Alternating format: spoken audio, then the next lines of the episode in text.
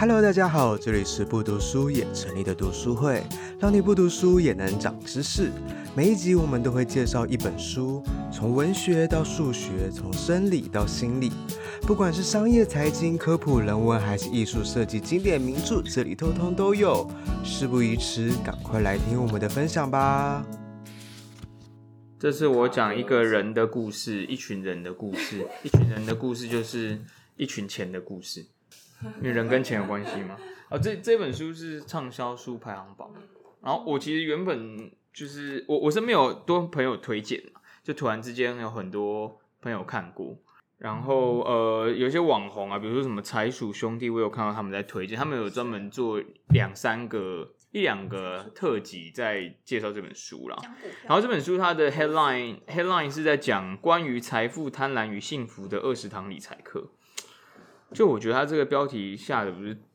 不知道听到有几堂课的那种，突然我都不太想看。说实在，就是我为什么一定要上你二十堂？我可以上十堂就好嘛之类的，类似这一种。书名都还没讲。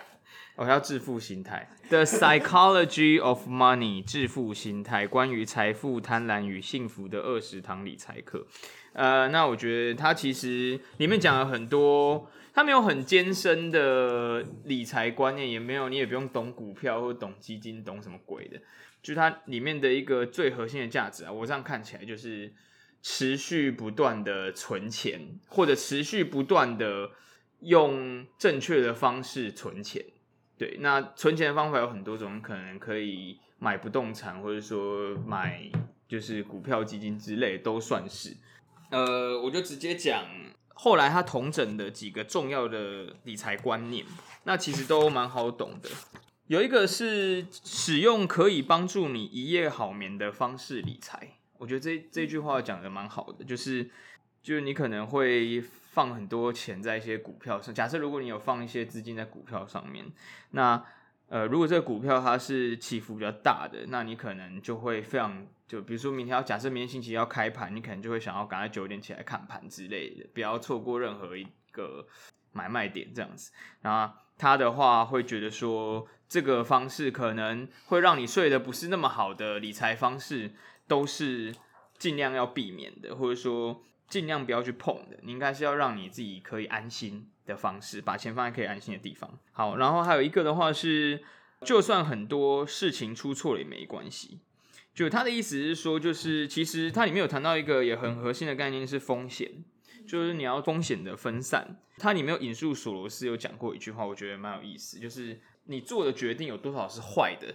或有多少是好的都不重要，是这些坏的或好的决定会让你。赚多少钱或赔多少钱，所以意思是说，你有可能做错很出错很多事情，可是你做对了一件事情，那那件事情的报酬如果是大过于这些所有做错的事情，那就没有问题。所以呢，它里面也有讲到说，就是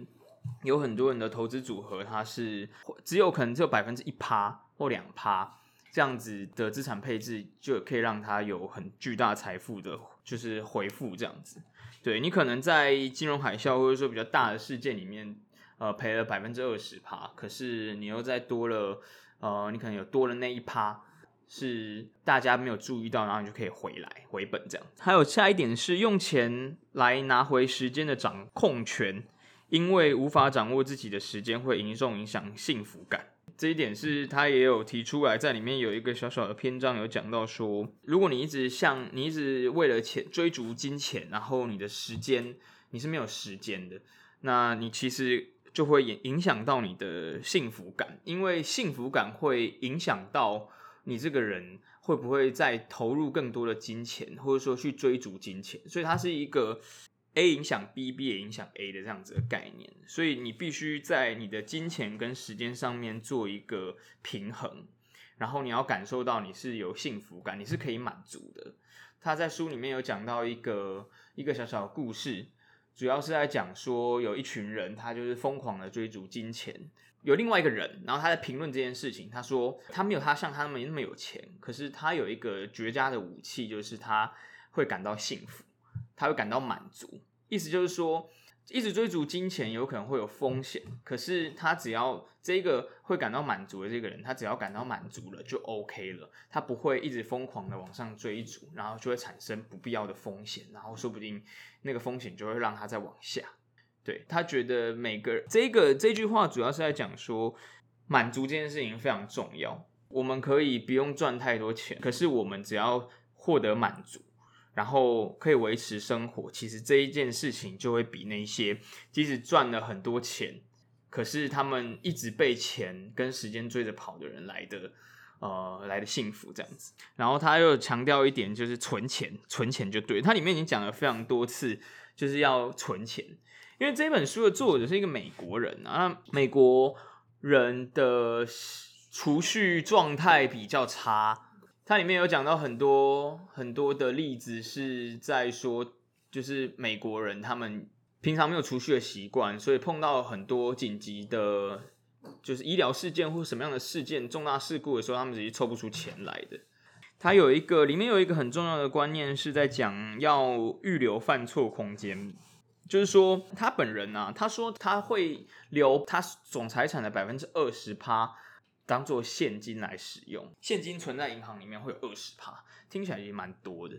假设你有一百万，你有二十趴都是现金，我听起来啊，对，因为二十趴，如果你拿去再做其他投资，假设每个每一年有两趴的利率的话，应该也都比存在银行来的好。对，可是他的意思，呃，就是要讲这个预留的犯错空间，就是如果假设在你的投资的状况。呃，突然之间遭逢一个巨大的变故，比如说是金融海啸这种不可呃不可预测性的，那你就必须要呃，你就可以利用这一笔钱，然后去反映这个，去弥补这个重大的变故。对，又或者说，它还有另外一个角度是说，假设在这样子的呃金融海，假设在金融海啸这样子的状况底下，呃，很多人可能会因为他的资产缩水，然后不想继续往下，他就把他的。呃，一些资产把它卖掉，那他说这样子可能就会有机会，就是你会付诸你投你的投资是付诸东流的。那他还有另外在讲说，如果你在这个时候有预留现金，或者说预留犯错的空间的话，其实看这些假设是以呃投资企业来说好了，你看这些企业其实是状盈利状况是不错的，只是刚好大环境这样，那你可以也可以趁机就是加码把他们买进这样子，类似这样子的概念，就是两个都。呃，遭逢变故会有 backup，然后或者是说你可以在不好的时机点再趁机入市，然后再来的话是避免做出会有极端结果的财务决策。嗯，这个就是字面上的意思。OK，然后你应该要喜欢风险，然后随着时间经过，然后它会带来回报。他这边讲的喜欢风险，我个人的解读是说，你要知道风险，做什么事情都都会有风险这样子。那你自己知道风险怎么样之后，你可以再去，嗯、你再去评估你自己的呃投资状况要怎么样。这是他主要讲的几个大方向，其实都是我们可能生活中我们其实应该都会知道的东西啦。只是我自己觉得这本书有一点神奇的地方是，我在看的时候就会觉得说，诶，他讲的东西好像有值得思考的地方。就即使他讲的东西是很很简单的，就这样听起来都是很简单，可是。就是他讲的有一种神奇的魔力，就是让我觉得说，哎，没那么简单，好像好像好像还有什么可以再再精进的，或者说可以在思考的。是举例的方式，还是什么样子的描述方式，让你觉得有这样子的？嗯，我觉得它里面带入很多它比较细致的观察。比如说幸福感跟满足这件事情，刚刚讲到那一个，我觉得是蛮重要的一点，就是我比较，我可能平常比较容易忽略的，或者说我可能之前没看过，可能当然每个人不一样这样子。对，然后他还有讲到说，里面有一个他也偶尔会提到的观念是，呃，所就是运气这个部分。他说，其实很多人就是。他会成功，或者说他突然之间可能他的资产会膨胀到很多倍，他赚很多钱。那有些人可能会因为做错一个决策，然后他就呃损失了很多钱。可是这真的是他在当时做错决定吗？这件事情他说不一定。这东西其实跟运气是有关系，他是有把运气这个东西带入在财务决策上面。然后他有讲到一个很关键的状况是说，这些运气还有你的决策，假设都是你不能控制，你决策可以就是做出在当时最好的判断，那其他东西就是必须呃留给运气。然后还有他一直在这本书里面一直提到，就是要持续的存钱，因为你不知道你在什么情况下会。会有什么大环境的状况跑出来，所以你能做的事情就是把你大部分的金钱就是存下来。对，那存的话是以什么形式？就是存你自己必须呃，你要自己去了解这样子。对，然后它里面有一段话，我觉得还不错，它是在讲说，留意自己赞扬欣赏的对象，呃，然后也留意自己轻视然后避之唯恐不及的对象。分析。不是，就是呃，你自己喜欢，比如说你在电视上看到哪一些人，然后你自己很欣赏或喜欢的人，就是你看到他们的时候，你可以多思考一下，我到底喜欢他什么东西，我是喜欢他就是哪一个部分。比如说我，我可能很喜欢，呃，然后讲个什么，我刚脑中想起什么巴菲特，因为这本书里面我会讲起巴菲特，然后你喜欢巴菲特，你喜欢他什么？它里面就会讲到说，巴菲特其实绝大部分资产都是因为他投资的，你他工作的时间从呃从二十几岁开始到到他晚年八十几岁，然后他所有哦、他其实资产膨胀到最多的时候，赚最多钱的时候，其实是他后后半生的时候，短短的后半生的时候。那他前半生就是努力的在，就是慢慢的存钱，累积自己的知识。他是突然之间就因为那一点点，呃，他投资的一百分之几，然后突然就是整个冲起来，然后他整个整体资产就就上升很多这样子。对，他他一直有就是有重复提到说时间很重要，就是你要持续投入，持续的，就是存钱。那这件事情迟早会为你带来是好的事情。对，然后要持续的乐观，你可以乐观，可是你要知道可能会有悲观的事情发生。对，而且悲观的事情是你无法预测的。他说，很常会有人提出就是乐观的想法，而且你通常会通常会相信，因为我们自己其实是喜欢这些乐观的东西。就是我们可能包括我自己也会看，所以最近可能股票市场怎么样之类的。哦，可能是大家是什么乐观、神圣乐观，什么什么，应该是后市可期、基本面良好之类类似这一种。我、哦、看了就会觉得很安心，好像可以去投入。可他说这些乐观的东西就是写给大部分人看的，对。然后可是永远不会，你永远不太会注意，就是有人说哦，接下来就是呃很悲观什么的哦，股票股票大跌什么之类的这些东西，比较你看了也不太会相信，或者说你可能会略过。对，那通常都是这些状况会发现。然后他那时候其实讲这些，就是在讲到说，呃，有一些悲观的事情，或者说历史中的大灾难，往往都是你无法预测，或者突然之间发生的。我就突然想到，会不会哪一天、明天中共会打过来，这类似这种事情。就是我觉得这好像是我们的生活中比较有可能发生的什么什么大灾难。你说什么股票大跌什么就算了，那可能就是还可以理解。就是突然之间就是就爆炸，就只打过来。对，我妈有一天也这样。对啊。呃，它里面有讲到一个一个观念，我觉得也蛮不错的。他说，呃，因为我们常在就是可能书店或者说电视上，还是各种媒体上面会看到，比如说哦，呃，巴菲特的什么投独门投资心法，还是谁谁谁独门投资心法这些 whatever 这些，他说这些东西基本上，呃，他们可能运气还不错。或者说他们有他们，他们是他们，让他们获得了巨大的财富。可是他们只代表很少数的人，当然他们有可以学习的地方。可是我们应该是要寻找广泛的成功跟失败的模式。他这边讲了，呃，广泛的成功跟失败的模式，意思是说跟我们可能收入差不多的人。然后跟我们的学历差不多的人，那我们的投资方式在大部分人身上怎么样是可以累积金钱的，而怎么样会容易出错，这些才是我们这些一般人可以去适用的方式啦。对，那如果假设你是资产阶级的话，你也可能也有资产阶级用钱的方式，这样子。他说是必须要寻找，因为他是写给一般人看的，写给大众看的啦，所以说他基本上是讲说大众的失败跟成功的例子，要用这些人的例子才是重要的，而不是一直看那些看似很厉害的那些人的成功的方式。他这边有分享一个小小的故事，他说如果假设现在有一个人，然后开一个法拉利，就是或开个蓝宝坚尼这样开过去。就是就是大家会有什么样的反应这样子。他主要是要讲说，其实如果是他的话，他只会想脑袋开始想说，哦，如果我买了一台蓝宝坚尼会怎么样？他不会去看坐在蓝宝坚尼上面的人是谁。我不知道大家大家怎么样？幻想自己，就是你可能看到，你可能看到一个不常见的东西，然后那个东西可能是比较奢侈的。那你会先注意到那个东西之后，你会看那个人吗？你会看拥有这个东西的人，还是你会想象想对？你会想象自己拥有？对，可是每个人不一样。那他是他是举讲说，他可能他可能会想象说，哎，自己如果拥有这个东西会怎么样？他不会特别去看这个人怎么样，或者说这个人其实他会看一下，可是他也觉得不重要。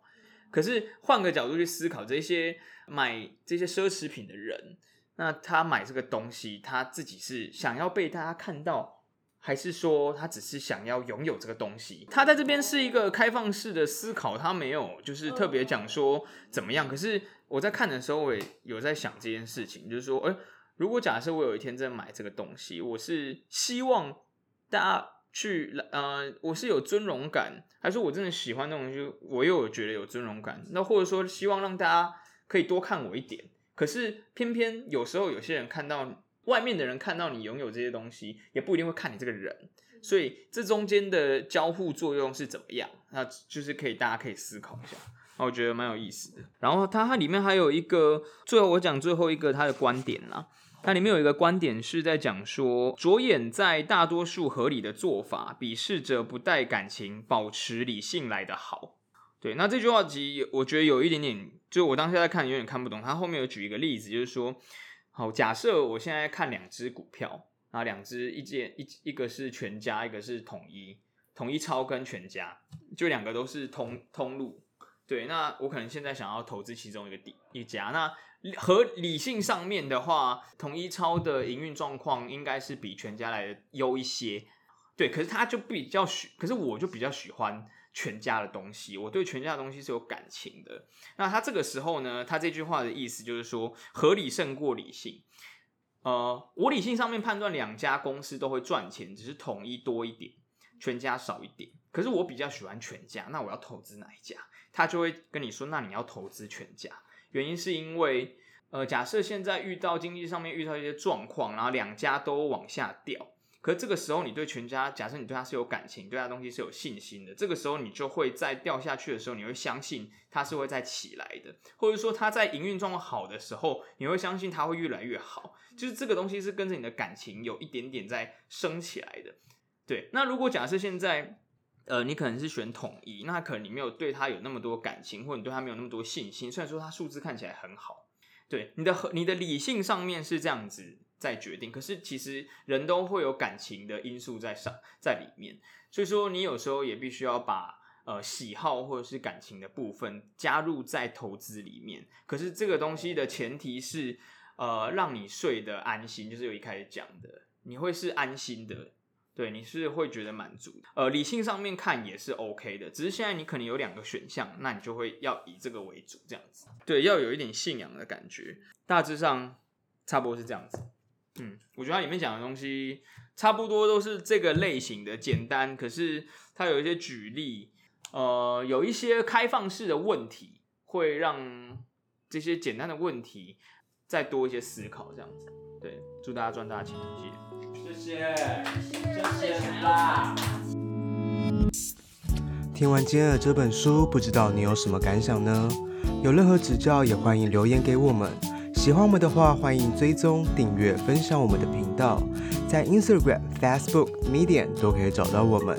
另外，有使用电子书的小读虫们，千万别错过我们跟读墨合作的专属优惠码 BDSMOO 二零二二 Q3，只要满两百五就可以折五十元。感谢你的收听，那我们下次见喽，拜拜。